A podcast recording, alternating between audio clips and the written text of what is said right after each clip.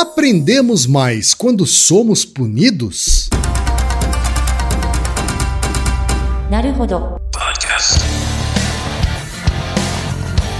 Bem-vindo ao Naruhodô, podcast para quem tem fome de aprender. Eu sou Ken Fujioka. Eu sou Altair de Souza. E hoje é dia de quê? Ciência e senso comum.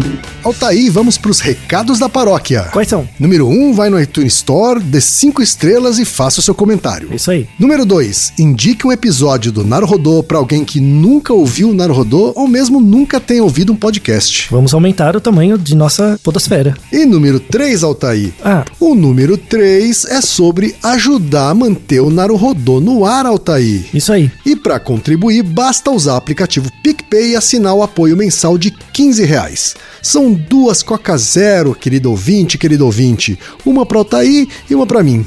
E como assinante, além da nossa gratidão, você terá três coisas. Um, você terá acesso ao grupo secreto no Telegram, ou seja, assinante pode conversar com a gente com a comunidade de ouvintes assinantes. Dois, você terá vantagens especiais. Por exemplo, assinante recebe os episódios no grupo secreto do Telegram antes de todo mundo. E três, você receberá conteúdos exclusivos. Por exemplo, assinante recebe episódios que só são distribuídos no grupo secreto do Telegram. Então é isso. Baixe o aplicativo PicPay e assine o apoio mensal. Com o PicPay você ainda vai poder pagar boleto, transferir dinheiro entre amigos, recarregar celular, sacar o saldo em qualquer banco 24 horas sem taxa. E olha só, no primeiro mês de apoio ao Narodô, você ainda tem um cashback de 15 reais. Isso mesmo, você assina e recebe seus 15 reais de volta. Uhum, tá? Agradecemos desde já e participem, por favor. É isso aí. Antes da pauta, mais um recado. Naruhodô está abrindo espaço para as mulheres podcasters, porque representatividade é importante também na podosfera. O destaque de hoje vai para o podcast Morcegando Cast, tocado pela Érica Munhoz de Melo. Ouça o recado que a Érica deixou para você, ouvinte do Naruhodô, e conheça o podcast Morcegando Cast. Olá, queridos e queridas ouvintes do Naruhodô. Eu sou a bióloga Erika Munhoz e host do Morcegando, um cast para um bate-papo. E sabe sobre o que eu falo? Morcegos, esses animais incríveis, mas muito mal julgados pelas pessoas. Você, por exemplo, é uma pessoa que acha que os morcegos só chupam sangue e transmitem doenças como a Covid? Pois saiba que você está completamente enganado. Os morcegos são importantes para muita coisa e a nossa qualidade de vida e a economia dependem desses bichos. Então, vem aprender mais sobre a importância desses animais, o que eles comem, como eles estão presentes no nosso dia a dia e como resolver problemas com eles em casa. O Morcegando vai ao ar sempre nos dias 1 e 15 de cada mês e está disponível nas principais plataformas de podcast. Em cada episódio eu abordo um tema diferente e para nos achar nas redes sociais basta procurar por morcegandocast. Vem ser um morcegador também e ter um bate-papo comigo. E chegamos ao momento Alura, querido ouvinte, querido ouvinte. Eu sei que nessa época de isolamento social a gente é bombardeado o tempo todo com lives, webinars, cursos, e embora o senso comum tente nos convencer de que estamos em home office, a verdade é que estamos sendo forçados a ficar em casa e tentando trabalhar em meio a uma pandemia. Então, meu recado é: antes de mais nada, vá com calma e cuide de sua saúde mental. Dito isso, pode ser sim um bom momento para dar uma acelerada em sua carreira profissional.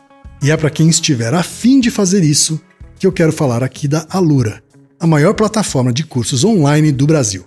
Tem mobile, programação, front-end, infraestrutura de tecnologia, design, user experience, marketing digital, data science, inovação, gestão, tem para todos os gostos. E a Alura não é só uma plataforma.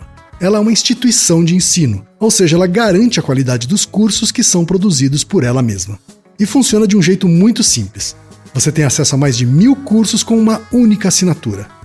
Agora a vantagem: ouvinte Naruhodô tem desconto de 100 reais. Mas para ter esse desconto, precisa acessar a seguinte URL, anota aí, alura.com.br barra promoção barra Naruhodô.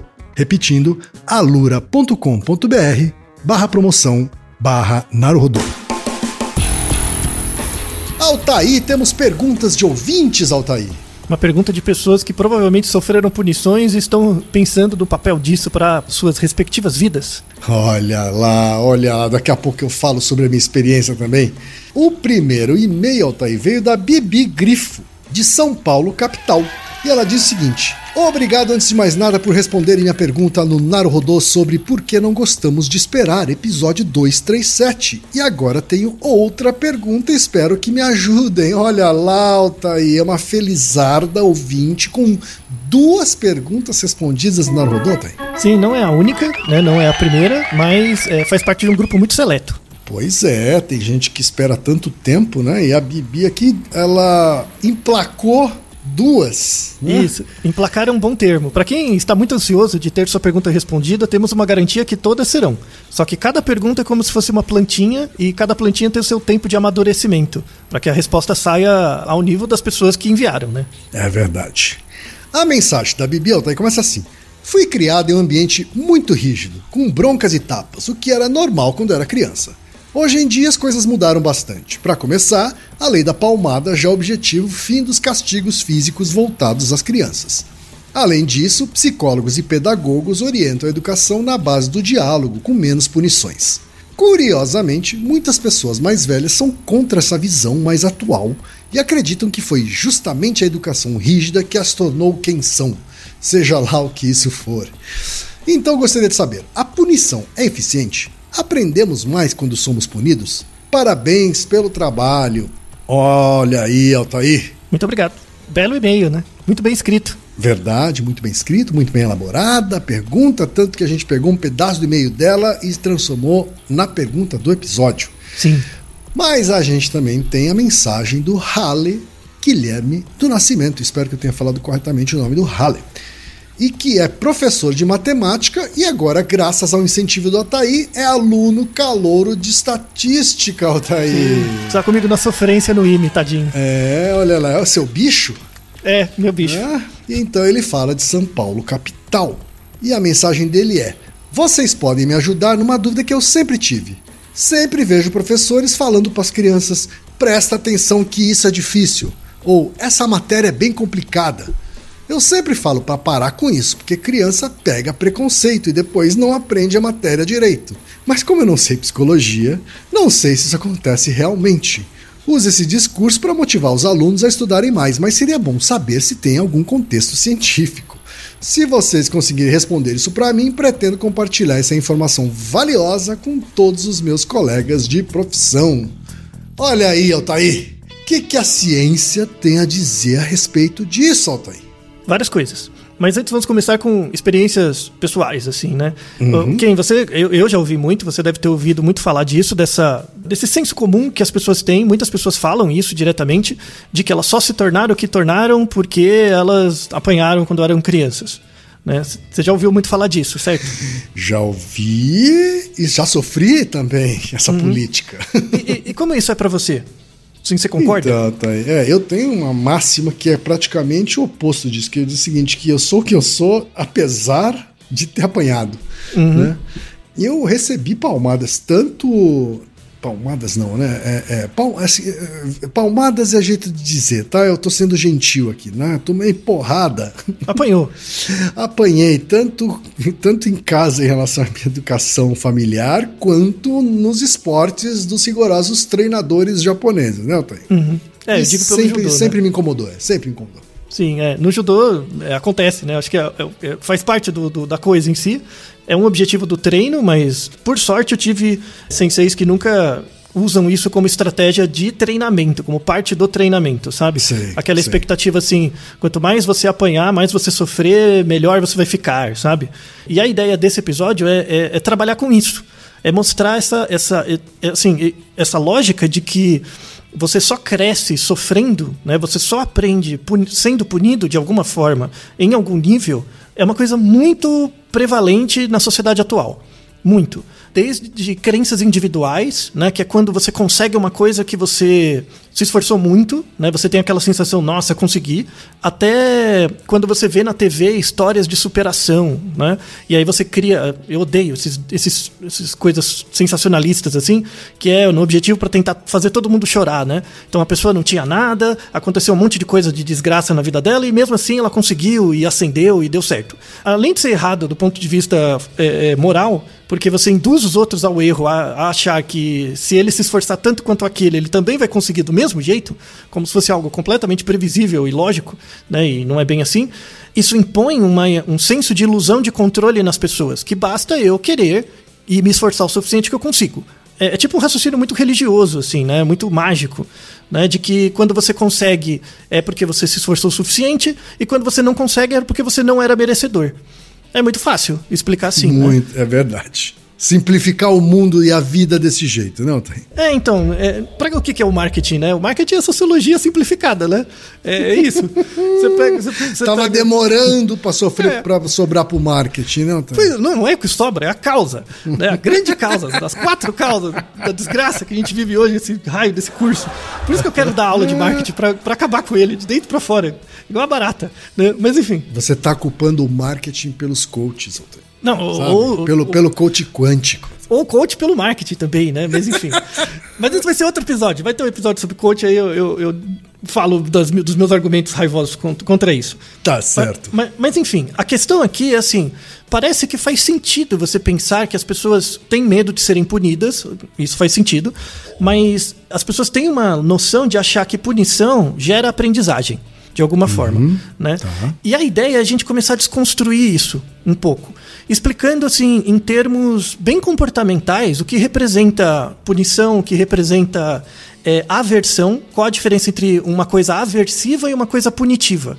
Né?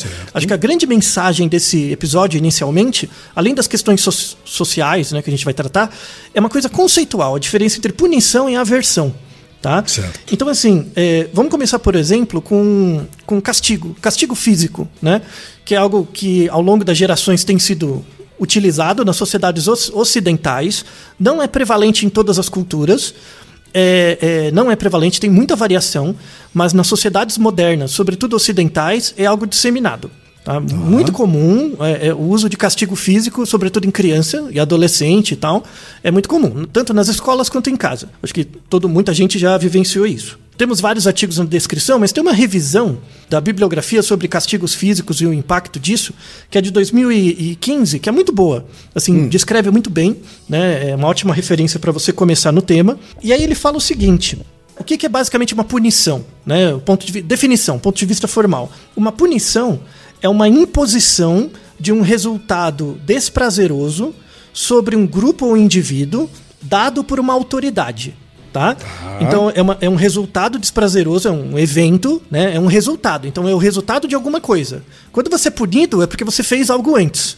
Tá? É o resultado. É o resultado de um, despra, é, imposição de um resultado desprazeroso sobre um grupo. Um grupo pode ser punido ou um indivíduo. E isso é sempre dado por uma autoridade. Aqui vale lembrar a definição de autoridade que a gente falou no Naruhodo sobre poder. Que a autoridade é a coisa ou o indivíduo que é reconhecido socialmente. Então, por exemplo, quando você apanha da sua mãe, uma coisa é você apanhar na rua de um desconhecido, outra coisa Isso. é você apanhar da sua mãe. Né? Então a punição é diferente. A punição é sempre é, é dada por uma autoridade, que é diferente da Isso agressão. Pressupõe essa, essa subordinação, vamos dizer assim, né? Porque, por exemplo, se você apanhar de alguém na rua, desconhecido, isso é uma agressão, não é uma punição. Não é um resultado.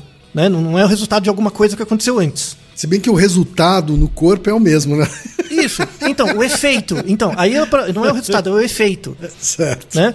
E você pegou um ponto muito bom, Ken. Muito bom. Porque assim, a gente julga a intencionalidade das coisas pelo efeito.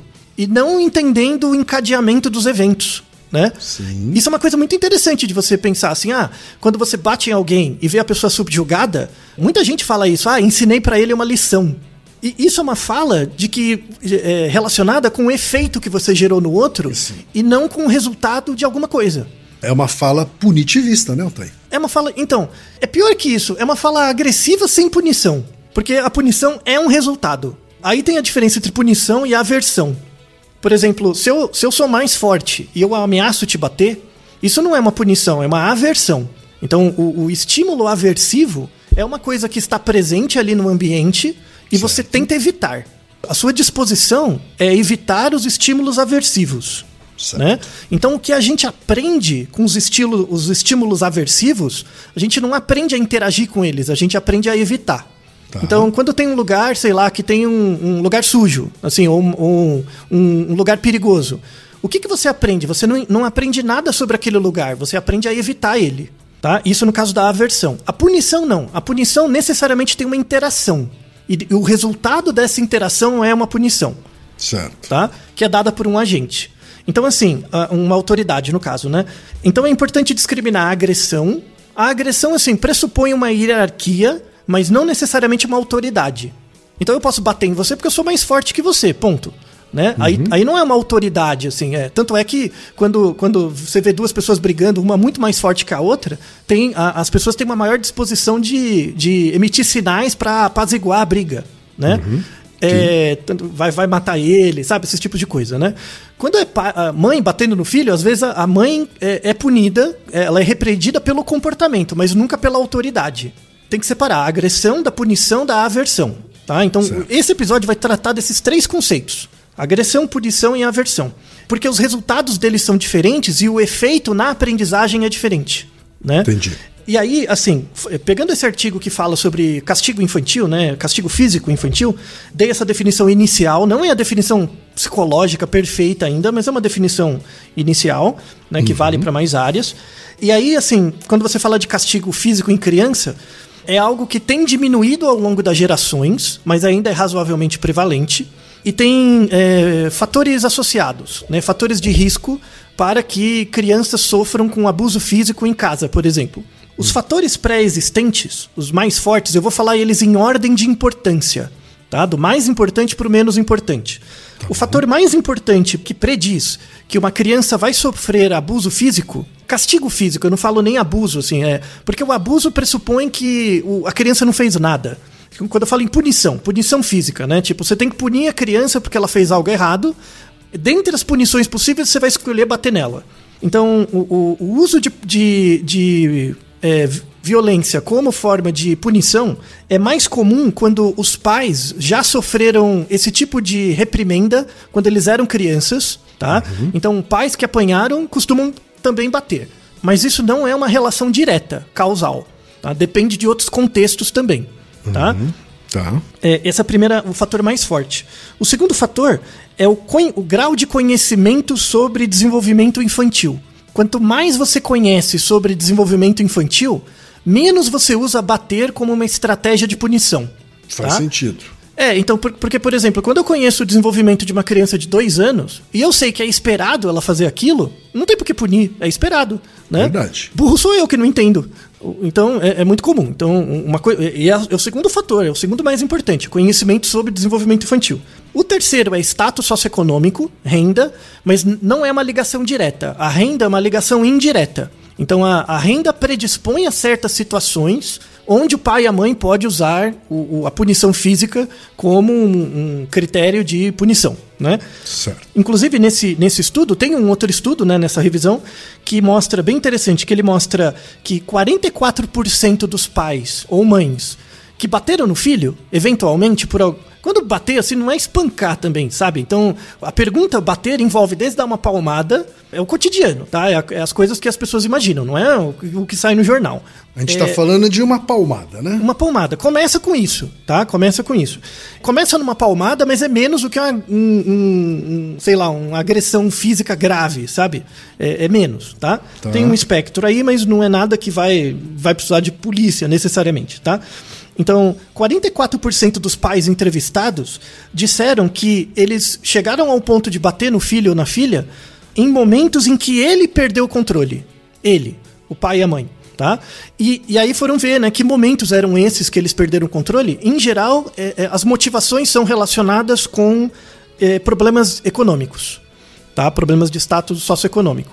Então, assim, o, o status socioeconômico não aumenta a chance de ter castigo mas ela predispõe o pai a, a cair numa situação de, de falta de controle onde isso acontece. Estamos falando então de uma relação direta entre em, fa é, falta de autocontrole e violência ou agressão contra isso. a criança, é isso? Muito bem, isso. Então, o status socioeconômico é uma variável que media a relação entre falta de autocontrole e a agressão, né? Certo. Em si.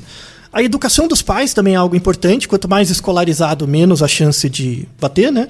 E a presença de ideologia religiosa. Quanto maior essa ideologia religiosa, maior a incidência de punição com base em, em bater. Tá? Aí tem uma explicação. Quanto mais religioso, então, na prática, é isso? Então, é, então é, religião é diferente de religiosidade, tá? Tá. Religiosidade é o que você faz com a formação religiosa que você teve. tá? Isso. Quando você tem uma alta religiosidade, ou seja, você pratica a religião, isso não é relacionado. Mas a educação religiosa desconectada da religiosidade, assim, você só teve a sua educação, mas não usa mais, e isso sim. O que todo mundo tem, né? Aqui no Brasil, por exemplo, todo mundo tem uma matriz católica, no mínimo, assim, em geral, né? Tem um secretismo muito grande, mas é, é, você tem muito poucas pessoas que não tiveram essa criação mais rígida, principalmente pessoas que têm hoje 30, 40 anos, né? Ou mais. Então é, é importante, assim, não é que a religião faz você bater mais no seu filho, não é isso, tá? Então calma, tá? Esse leu, o artigo tem mais detalhes. Então esses são os fatores existentes, o- o- os fatores de risco associados com o maior uso de punição física como forma de punição para eventos. E aí você tem as questões situacionais. As questões situacionais são as seguintes: em que situação, né, da relação com o filho ou filha, é, aumenta a chance de você bater nele ou nela. É, as situações mais comuns são situações de alto risco, em que a criança se põe num risco desnecessário. Então, por exemplo, a criança corre na rua e quase é atropelada, sabe? Tipo, isso gera um estado de. Aí é, tem muito a ver com a perda de controle, né? Então imagina, a criança começa a atravessar a rua, um carro freia em cima dela, né? Sim, sim. Então, assim, independente da criança ter percebido o efeito real daquilo que ela fez, né, o, o tamanho do efeito, pro pai e pra mãe é algo tão desconcertante que ele acaba batendo. Mas como, mas isso fala mais com ele. É pra lidar com a, com a falta de controle dele, menos do que a punição à criança. Então, situações de al- alto risco, isso acontece. Atos antissociais, por exemplo, quando uma criança bate em uma outra criança. Então, isso também é mais associado. É, viol- eh, violação da propriedade de outro. Então, por exemplo, se você pega um brinquedo ou você pega uma coisa de um parente da criança, tudo bem. Agora, se você pega uma coisa de alguém completamente desconhecido, você já chega lá e pega, isso aumenta a chance de você apanhar.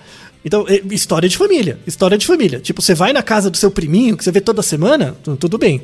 Agora, você vai na casa da tia fulana, que você vai, sei lá, uma vez a cada 10 anos, e você faz lá, na hora de voltar pra casa, a gente conversa, né? Sim, Já ouviu isso, tá? É é bem essa história mesmo.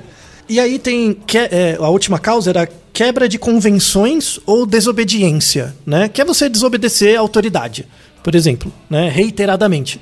E aí é interessante que assim, a, a presença de punição física, ela acontece muito quando tem uma falta de auto, como você comentou, uma falta de autocontrole no pai e na mãe.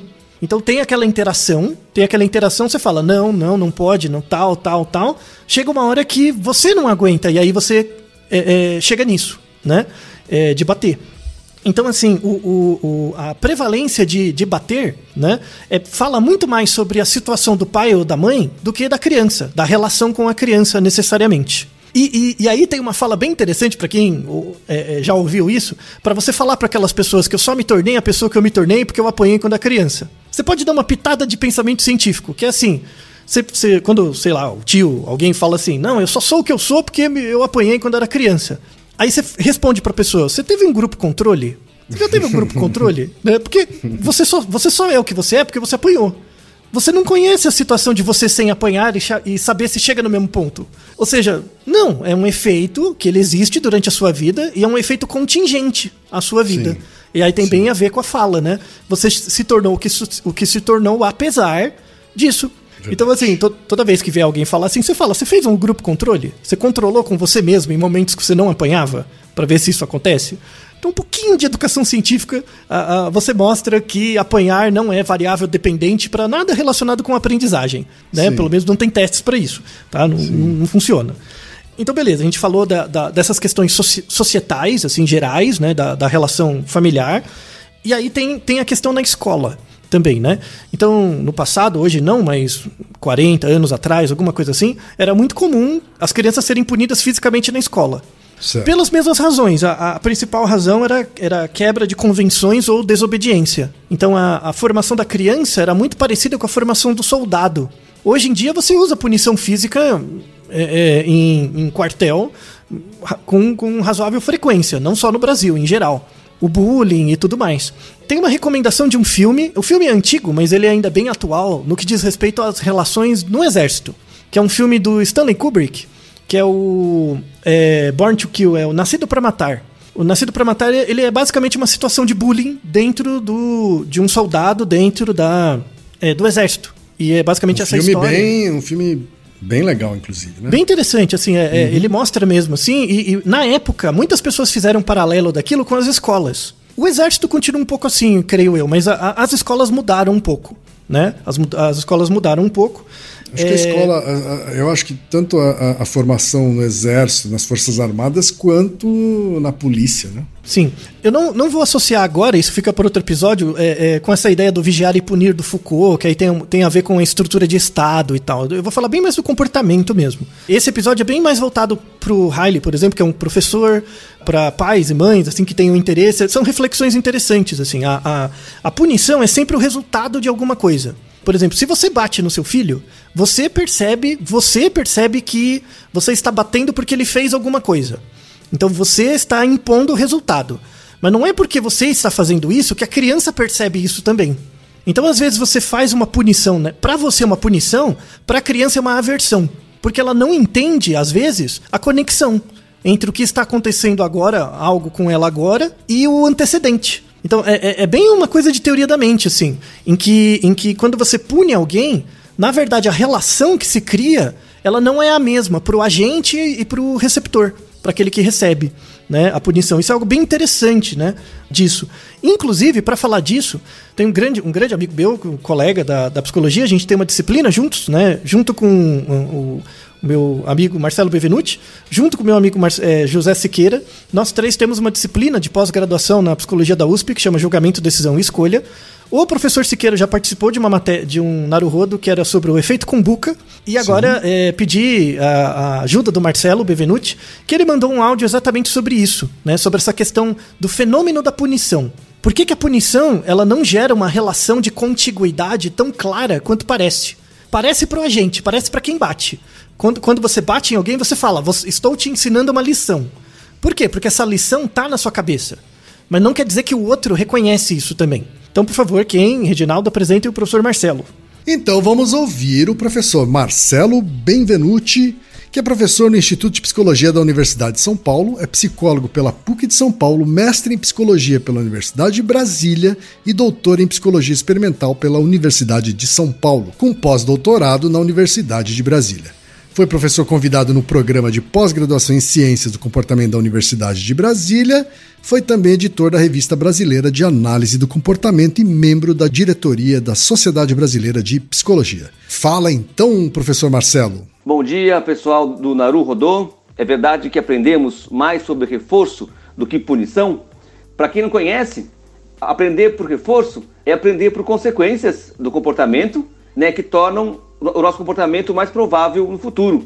Quer dizer, você, você faz coisas, você tem consequências que são é, adição de alguma coisa ou remoção de alguma coisa desagradável e, vo- e aquele comportamento passa a fazer parte de você, passa a fazer parte do seu repertório.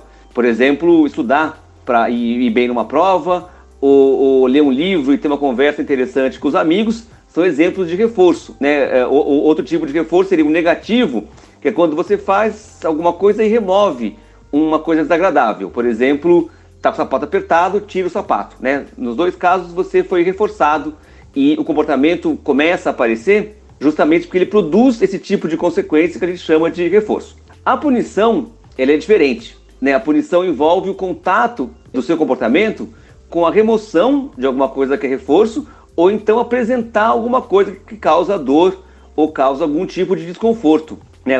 Punição e reforço são dois tipos de aprendizado pelas consequências do comportamento. né? Uma tem o efeito de tornar o comportamento mais frequente, mais provável, e a outra diminui, produz uma coisa que a gente chama de supressão. Agora a questão é a seguinte: em qual delas a gente aprende é, melhor ou aprende mais? A questão não é muito se a gente aprende mais ou menos. A questão é um pouco em que ordem que a gente aprende. O reforço ele tem uma característica de, de acrescentar repertório onde antes não existia. Então, um comportamento que você não tinha ou que, ou que ainda era incipiente, ele se torna mais frequente com o reforço. Então, você aprendeu uma coisa nova, né? Porque aquela coisa nova, de fato, traz consequências que justificam aquela ação acontecer. A punição tem uma questão interessante, e até isso é uma coisa importante do ponto de vista do estudo da punição, é que para punir um comportamento, ele precisa existir de algum jeito. Você sempre pune alguma coisa que já existe, que você já está fazendo. E se o comportamento existe, é porque ele tem um motivo de existir. E essa é a questão central da punição. A punição é um, um tipo de, de experiência né, que sempre vai te colocar numa situação de conflito. Quando você é punido por alguma coisa, você recebe né, um incentivo para não fazer alguma coisa que já fazia parte do seu repertório. Então já existia um motivo para você fazer aquilo e agora você tem um novo motivo para não fazer. Então a, a, questão da punição é a questão do conflito. Ela, ela cria necessariamente uma situação de conflito na pessoa que é punida. E por isso, até que alguns autores vão dizer que a punição não ensina.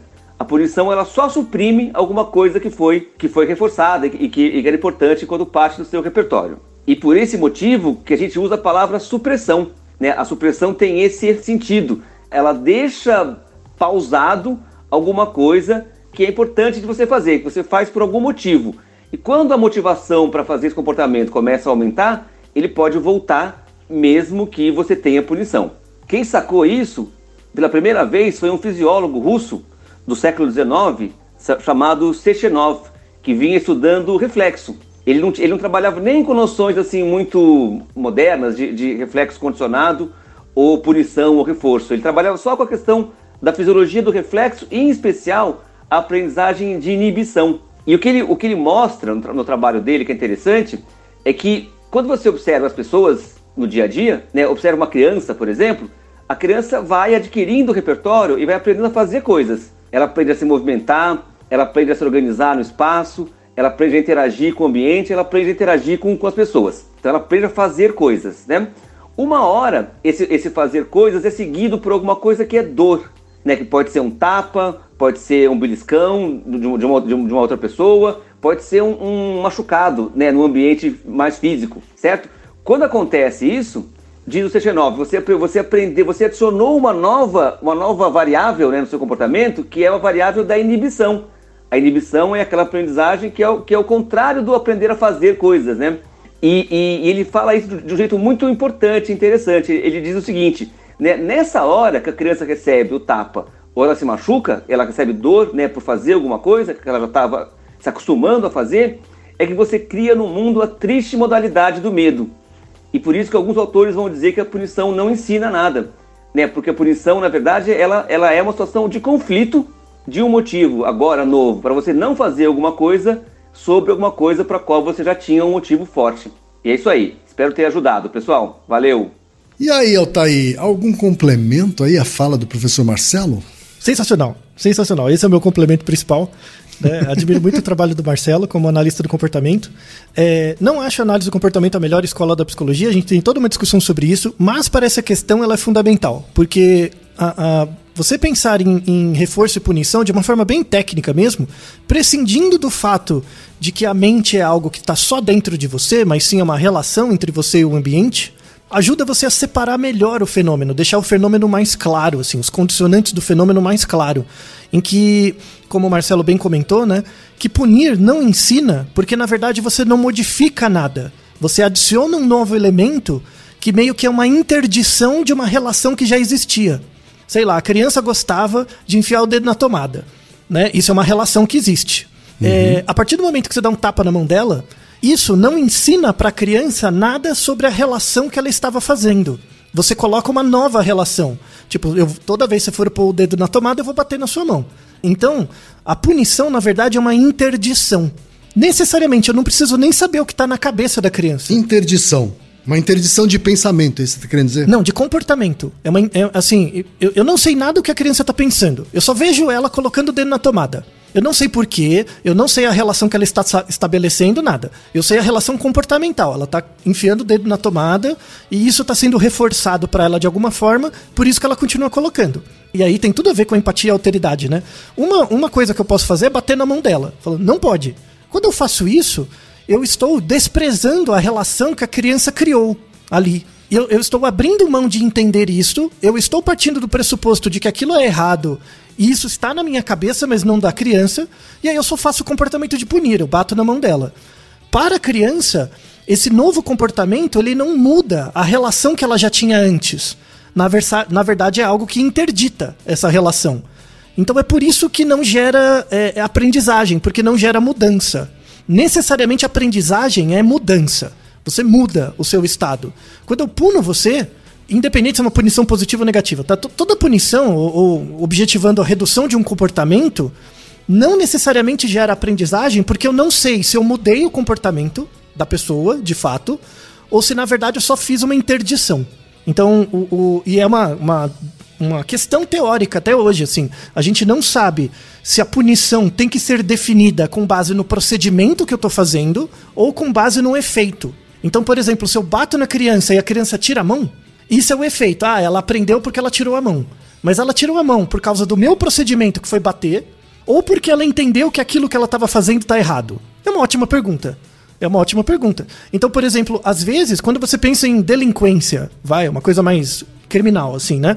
Quando você pensa em delinquência, tem pessoas que são presas e aprendem com a experiência de ser preso. Ou seja, a pessoa modificou o comportamento que ela fazia antes por conta dessa experiência de ficar preso. Então, nesse sentido, ser preso, é, ficar preso é uma aprendizagem. Gera mudança certo. de comportamento. Agora, tem gente que, na verdade, continua fazendo o que faz, a coisa agressiva, é, a coisa criminosa, e ela quer, na verdade, evitar ser presa. Então, assim, tudo que ela faz, ela deixa de fazer um certo crime, não porque ela entendeu que aquela relação é errada, mas sim para evitar ser presa, sabe? Sabe aquelas pessoas que realmente se redimiram e aquelas pessoas sim. que fazem que se pudesse faria de novo? Mas é, essa, essa, esse raciocínio ele parte de um raciocínio de, um, de, uma, de uma visão punitivista, né, Antônio? É, sim, sim, sim. De que a punição, na maior parte dos casos, vai mudar o comportamento da pessoa numa próxima vez.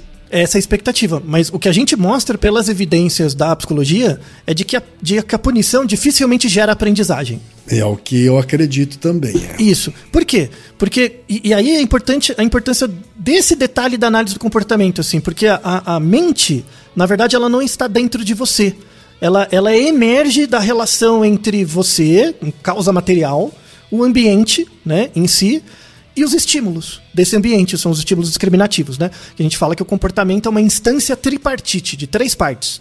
Então é um processo emergente de três processos: você, o ambiente e os estímulos. Então a aprendizagem ela ocorre aí, ela não ocorre dentro da sua cabeça.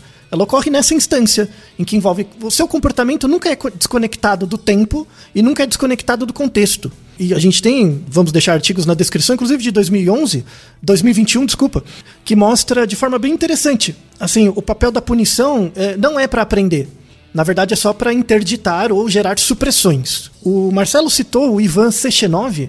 Ele é muito importante, um fisiólogo muito importante russo ele tem grandes contribuições na área de estudos de reflexo e tal, mas ele tem grandes contribuições para o início da psicologia. E a grande sacada dele era ela falar isso, que muitas coisas a gente não é estimulado a fazer, a gente é estimulado a inibir. Então, aprender não é só demonstrar que você sabe fazer alguma coisa, mas é demonstrar que muitas vezes você não está fazendo conscientemente. Então, evitar fazer é tão importante quanto fazer porque isso mostra a sua interação com o contexto, que você aprende com a experiência. Perfeito. Agora, deixa eu dar um exemplo prático aqui, né? Porque a gente teve aqui um exemplo voltado para a educação infantil, né? É, um pai ou uma mãe, eles estão vendo uma criança é, levando a mão ao fogo, uma criança de 5 anos tá? uma criança que já passou da primeira fase de formação, vamos dizer assim, né? e está levando a mão em direção ao fogo. Qual é a maneira correta, né, do ponto de vista da, da psicologia, a maneira correta de evitar isso? Ou é não evitar isso? assim, já está errado. Tá? Por que, que você tá pondo a desgraça da criança perto do fogo? Primeira coisa. Né? Não, ela não, tá, ela não, tá, perto. Não, então, ela... é, é, primeira coisa você tem que ver a, a, gravidade material, né? Assim, né? Então, se ela já tá pondo a cabeça dentro da fogueira, aí você te puxa, né? Porque aí não tem jeito. Mas suponha que tem uma, uma distância e a criança tá namorando o fogo, sabe? Fica de longe ali, namorando e tal. Aí você, você pode chegar para ela e se ela tiver uns 5 anos, já tem habilidade verbal tal. Quando é menorzinho, é diferente, tá? Menorzinho você tem que tirar mesmo, né? Tal. Mas quando já tem um, um, um pré-operatório bem estabelecido com linguagem, você chega para ele e fala: por que, que você tá olhando para isso? Né? Tipo, alteridade mesmo, né? Tipo, o que, que você viu de interessante? que, que, você, o que, que você achou? E aí você descobre a relação, tenta descobrir ou entender a relação que a criança está criando. Se ela não, muitas vezes ela não quer falar, ela só está olhando, né? Você pode dar um tipo, desenha para mim, o que, o, que, o que você acha que está acontecendo? Ou escreve, ou a criança conta uma história, às vezes. Perfeito. Né? Então, isso é a forma de descobrir a relação. Agora, então, vou, vou complicar ainda mais. A criança, ela já está perto do fogo quando você percebe e você puxa ela, enfim, né, no reflexo. E aí, em seguida, alguns pais complementam com bater na mão da criança, com dar bronca, né, e, ou ambos. Então, essa primeira reação fala muito mais dos pais do que da criança, porque a criança, o, o pai, tipo, perdeu o controle, né? Tipo, tira. né? Aquele autocontrole que a gente tá falando. Isso, isso. Lembra um pouco, lembra um pouco Naruhodo sobre é, chorar. Por que, que a gente chora, né? Você põe o ar pra dentro, aí tira a criança. Aí vê que tá tudo certo com ela, você uh, aí bate nela, né? Uhum. Você, "Você é Ou desgraçado." grita com ela, né? É, ô desgraça, né? Então, é é bem, bem um mecanismo de, de chorar ou dar risada, né? Então, essa primeira reação é, fala muito mais do pai e da mãe do que da criança em si.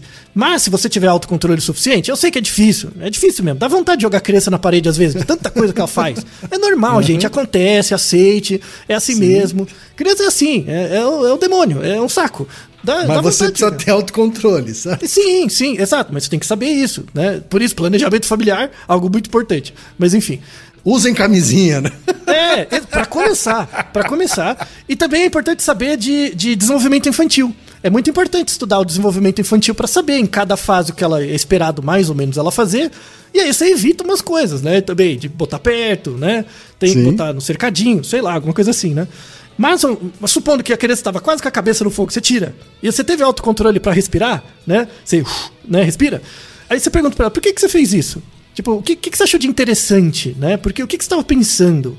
E aí você é, é- é legal porque isso te dá estratégias para entender o que, que ela. a relação que a criança fez e evitar depois.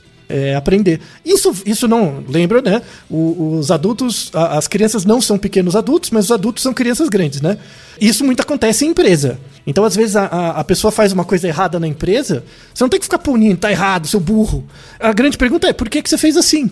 Tipo, que, que, que relação você criou? Quando você pune, às vezes a, a pessoa tá tendo uma ideia melhor do que a sua. E você tá perdendo. Isso que eu provoquei aqui, né, com você, ela vale tanto pro pai com a criança quanto com o chefe com o seu subordinado, Sim, né? Assim, sim. A, a punição não vai provocar mudança de comportamento, né? Ela, ela gera mudança transversalmente, naquele momento. Sim. Mas ela não gera um efeito de aprendizagem longitudinal, sabe? É essa a ideia. Porque, na verdade, a punição é uma supressão. E, a gente, e aí é uma questão da literatura em aberto ainda. A gente não sabe se o efeito da punição é uma coisa do procedimento que eu estou fazendo ou ela é relacionada com o efeito. É uma grande discussão teórica, assim, nessa área. Muito interessante, aliás, vamos deixar uns artigos recentes para quem tiver interesse e, e for da área. Mas a gente tem agora o comentário do Riley, né, do nosso colega, meu colega estatístico, que é assim, do, professor de matemática. Então, assim, quando você fala para a criança, ó, presta atenção que isso é difícil, o que você está comunicando para a criança? Primeiro, a criança não sabe se aquilo é difícil ou não. Quem está dizendo é você. Você, professor, que está dizendo se é que é difícil ou não. Ou seja, ela vai achar difícil antes de ser difícil de fato. Não, ela não sabe. Ela vai pegar isso como uma interdição. Isso, mas então, ela vai achar, ela vai estar predisposta a achar difícil antes mesmo de, de ser difícil de fato para ela. É, é, na verdade, até mais que isso, você vai evitar que ela entre em contato. Ela nem vai achar difícil, ela Tá, não vai então entrar A gente em tá contato. falando do, do que ele disse da criança passar a rejeitar aquela matéria, Isso. Então, é, é não entrar em contato, né? Fala, não, se tá difícil, não vou. Né? Ela não entra em contato. É pior ainda, né, então? É pior ainda. É igual, é igual te- você põe um muro, você coloca uma placa perigo. O perigo ele é uma mensagem dissuasi- dissuasiva para você não pular o muro. Você não aprende nada assim, ah, o, que, o que vai ter lá no muro? Você, você não aprende com isso se você acredita na mensagem, né? Às vezes você tem um muro, tem um cachorro enorme, tem alguma coisa, às vezes não. É a diferença entre o cuidado e o cuidado cão brabo, é isso? Isso, isso. Então a, a, a mensagem na- no muro, na verdade, ela é uma mensagem aversiva, né? Aversiva, que inibe o seu contato. Então você, você nem tem aprendizagem, nem gera aprendizagem, nem gera relação com o estímulo. Porque tem um estímulo aversivo que barra. Então, assim, a estratégia aí, tipo, para chamar a atenção da criança, alguma coisa assim, é deixar que ela descubra o quão difícil é por, por ela própria. Porque talvez não seja tão difícil quanto foi para você. Então, eu vejo isso no meu- nas minhas coisas de aprendizagem o tempo inteiro, assim. Eu começo a estudar um negócio, eu falo, nossa, isso aqui é muito difícil. Aí eu vou dar aula sobre essa coisa. Eu nunca falo que é difícil, eu fico explicando. Né? Aí eu vejo quando a pessoa vai falar que é difícil, mas aí é para ela. Né?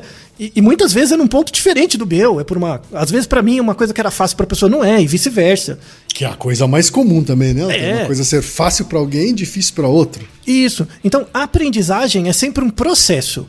Uma coisa importante: a aprendizagem é um processo de contato com o ambiente. Sempre. E, e o quanto isso é, então, individual e, único, Anthony? Então, depende, depende do seu repertório anterior, né? Das suas, das suas predisposições. Que é individual depende do que você aprende. Tem coisas que são bem estereotipadas, assim. Por exemplo, desenvolvimento motor, tudo, tudo acontece meio na mesma fase. Mas quando você fala de conceitos mesmo, matemática, história, coisas mais elaboradas, cada um tem um, uma, uma aptidão um pouquinho diferente. Né? Então, assim, a, a, a receita para o Riley, né, para os alunos, para a interação deles com os alunos, se ele quiser chamar a atenção dos alunos para alguma coisa, né, uhum. é porque os uhum. alunos estão fazendo outra coisa. Né? Então a, a, pergunta é: tipo, por que, que vocês estão prestando tanta atenção? Por que, que o que, que vocês estão fazendo parece que é mais interessante do que isso que eu vou explicar? Então, de novo, é, é, é, é alteridade, né? Se, tudo bem que dar aula, pra, pra, principalmente para adolescente, criança, também é um saco, né? Porque a criança tem outros interesses. É óbvio, sim, óbvio, ululante, né? Uhum. Você acha que é fácil ficar cinco horas dentro de uma sala? Não é difícil, velho. Para criança nova, ainda mais adolescente, satanás, não é difícil. Então, é claro que tem vários distratores, né? Eventos, coisas, celular, sei lá. É difícil mesmo, né? Então você tem que criar um compromisso.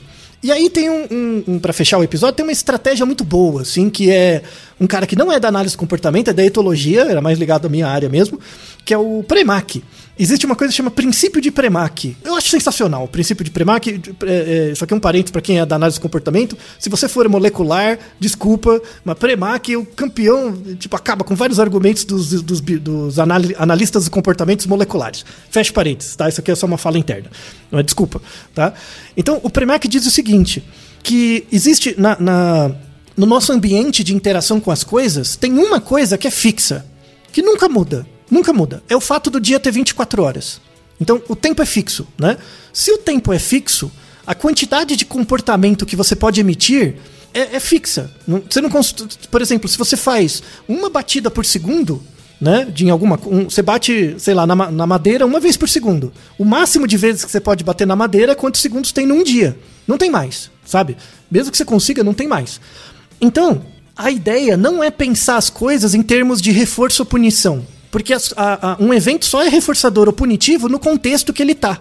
Então, por exemplo, eu jogar uma criança no chão é punitivo, claro, quando você pensa em geral. Mas se tiver uma competição de judô, é algo positivo, porque ela tá aprendendo. Porque dentro do contexto.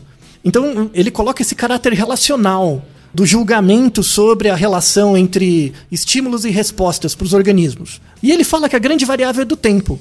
Então ele fala assim: tipo, eu quero diminuir a frequência de um comportamento. Tipo, eu não sei o que é reforço ou punição, porque eu não sei o que está na sua cabeça. Tá, quem? Ó, eu quero, eu quero fazer com que você diminua um comportamento, quem? Só que eu não, eu não sei o que, o que te reforça ou te pune. Eu não sei o que está dentro da sua cabeça. E eu não vou acreditar no seu relato verbal. O que você me fala é, um, é uma medida indireta do que você faz. Então não vou acreditar no seu relato verbal. O que, que, eu vou fazer? Eu vou filmar você o dia inteiro e mapear os comportamentos que você faz ao longo do dia. Isso é feito nos experimentos porque ele vem da etologia, estudava macaco, vários bichos, né? Então ele fazia isso. Ele, ele mapeava o comportamento do organismo durante o dia todo e aí ele quantificava os tipos de comportamento. Então, ah, tanto, tantos por cento do tempo o, bichinho passou comendo, tantos por cento do tempo ele passou fazendo outra coisa, né? Ele fez um mapeamento dos comportamentos. Aí tinha, tinha um comportamento que era tipo o comportamento de brigar. Ele queria diminuir esse comportamento, né? Como ele fazia isso? Ele aumentava a frequência dos outros. Então, se ele. E, e às vezes eram comportamentos que não era relacionado com brigar, né? Aumentando o tempo dos outros comportamentos, automaticamente você diminui o comportamento de brigar. Por quê? Porque o tempo é limitado. Não sobra tempo para brigar. E aí cria-se uma experiência para o organismo diferente. Nossa, eu brigava 50% do tempo. Agora eu estou fazendo. Para o organismo, ele não pensa isso, né? Ele só experiencia. Eu passava 50% do tempo brigando. Agora eu comecei a fazer outras coisas, nem brigo mais. Mas por que, que eu não brigo mais? Porque eu estou fazendo outras coisas, dado que o tempo é limitado, o dia acaba. Sim. Certo? Você entende? Você está falando da, do velho provérbio. Eh, como é que é? Cabeça vazia dá espaço pro diabo? É isso, Isso, exatamente. exatamente. Só que o, o diabo é o tempo. O diabo é uma punheta. Então você quer mudar a casa do diabo, você tem que diminuir o tempo, ou mudar a frequência dos comportamentos. Então, assim, é, é, soa um pouco frio quando você pensa em. Eu não vou ficar defendendo a análise de comportamento, a ideia não é essa. Mas é, é, soa um pouco frio essa discussão em termos de, de resposta, punição e tal. Soa um pouco frio quando você fica é, é, descrevendo comportamento de adulto sabe? Porque adulto quer poesia, adulto quer essas coisas. Esse episódio é voltado para professor e pai e mãe. Tipo, eu não quero saber a poesia das coisas, eu quero resolver o negócio com o demônio que eu tenho em casa, com, com o moleque, sabe? O que, que eu posso pensar de operacional? É, esse episódio é para isso, sabe? Então, o- o- essa área da psicologia científica, assim, ajuda muito a você descrever o comportamento em termos de coisas que você consegue manipular. Então, a criança grita muito ou faz muito barulho. Ao invés de só ficar punindo, é primeiro perguntar por que, que você está fazendo isso, tentar entender né, o contexto, em que situações ela faz. uhum. E a outra é que, se você não consegue evitar, aumentar a frequência de outros comportamentos. É por isso é, é que as pessoas não sabem, mas elas usam o princípio de Premack. Por isso que criança fica viciada em, em tablet e celular. Porque é o melhor cala-boca, né? É um cala-boca facinho pra elite, né? Sim, sim, eu quero diminuir a frequência de comportamento da criança, dado que o tempo é limitado. O que, que eu vou aumentar de frequência? O celular. Principalmente nos grandes centros urbanos, né, Thaí? Não, em geral, é, é pessoas com acesso à tecnologia, isso. Eu tive, eu, eu passei um tempo agora é, na fazenda de, de um amigo, é, no sítio, na verdade, um amigo, e, e ele fez isso, já que ele não tem tablet, né, até porque ele falou que não vai gastar dinheiro com isso, com uma criança, ele botou a criança no mato, assim, pra fazer coisa, sabe assim? Isso, exatamente. Né, Descobrir flor, descobrir planta, Pegar as pedrinhas. mexer na terra, colecionar pedra, isso mesmo. Isso. Esse é, o é a aplicação do princípio de Premack. Sabe? Exatamente. Você aumenta, aumenta a frequência de outros comportamentos e aí diminui a frequência dos comportamentos que você espera. Mesmo não tendo relação entre eles. Você não interdita nada, desenvolve outras relações que a criança ou o adulto querem fazer e torna a vida dele mais interessante, em sentido, né? Você evita o tédio e tal, né? Algo, algo super importante. Então, assim, esse episódio é um episódio bem operacional. E pra fechar, tem uma informação, um, um capítulo de livro que eu deixei, porque as pessoas, ah, muita gente pode vir falar assim: "Ah, mas todas as sociedades costumam bater nas crianças". Não é verdade. Vamos deixar um capítulo de livro sobre comportamentos de brincadeira em várias culturas, né? É, e aí tem um- uma parte sobre punições, né, físicas e tal. E aí, aqui no Brasil tem, tem vários tribos, né, que são assim, mas ou gru- agrupamentos, sobretudo comunidades onde a passagem da infância para a vida adulta é marcada por um ritual de passagem, tá? Certo. Ne- Nesses tipos de sociedade, tem uma no Brasil que é chamado Paracanã, que fica ali no Pará, inclusive está sofrendo muito por causa da, da dev- devastação da Amazônia e tal. Os Paracanã, eles têm um comportamento, um, um padrão de cuidado das crianças muito interessante, assim. Porque a criança nasce, todas ficam juntas, e, mano, eu, eu- elas vieram, eu lembro de uma comunidade veio para São Paulo, um grupo, e vieram pra USP, as crianças são satanás na Terra, assim. Elas pegam em tudo, elas trepam em tudo, elas pulam. Os adultos não falam nada. A criança bate, cospe, faz o que ela quiser, você não tá nem aí. Se o carro atropelar, ele fala, é, os deuses da natureza queriam, queriam, atropelou, né? Tipo, não tá nem aí. Né? Eu acho tão interessante, porque a criança era o, era o demônio mesmo, né? E lá na comunidade era uma explicação bem interessante que tem nesse capítulo. Eles falam, é criança, sabe? É criança, tem que fazer. Vai, explora, não tem tablet, não tem nada, faz. Se se lascar, azar o seu, tem as outras crianças, vai lá. Mas tem um momento, que é o ritual de passagem, né? Que acontece um evento e tal. A partir desse ritual de passagem, você vira um adulto. Aí muda-se toda a cadeia de significados das relações que a criança tem com ela mesma e com a comunidade. E aí simplesmente ela vira adulto. Ela para, sabe? Então, em, em e aí o- a agressão física, né, o, a, a punição física é totalmente inexistente. Totalmente. Porque aí o adulto entende, é, é criança, mas um momento vai ter um corte e vai virar adulto. Como a gente não tem esses, esses cortes, esses rituais de passagem bem estabelecidos, vem de gente que fica jogando videogame o dia inteiro e, com 40 anos e, e comendo cheetos, como esses rituais não são claros, há necessidade de dar essas punições. Então, uma reflexão final muito interessante é que a grande prevalência de punição física é relacionada com a maneira como a gente se vê como sociedade. Né? E muito interessante que essa última lição tenha vindo de povos originários, né, Altair? Pois é, pois é. E, e é só um exemplo, porque eu achei o capítulo, mas tem outros. É, tá?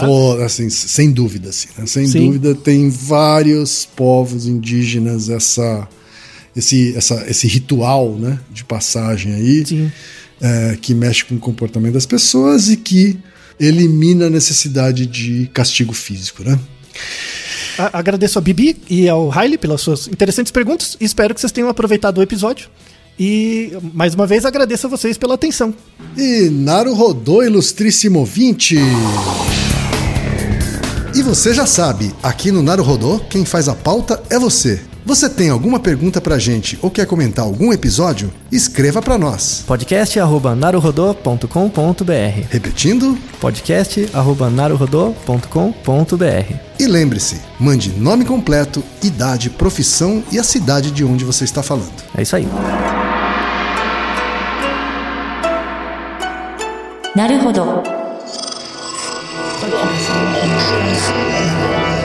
Esse podcast é, é apresentado por b9.com.br.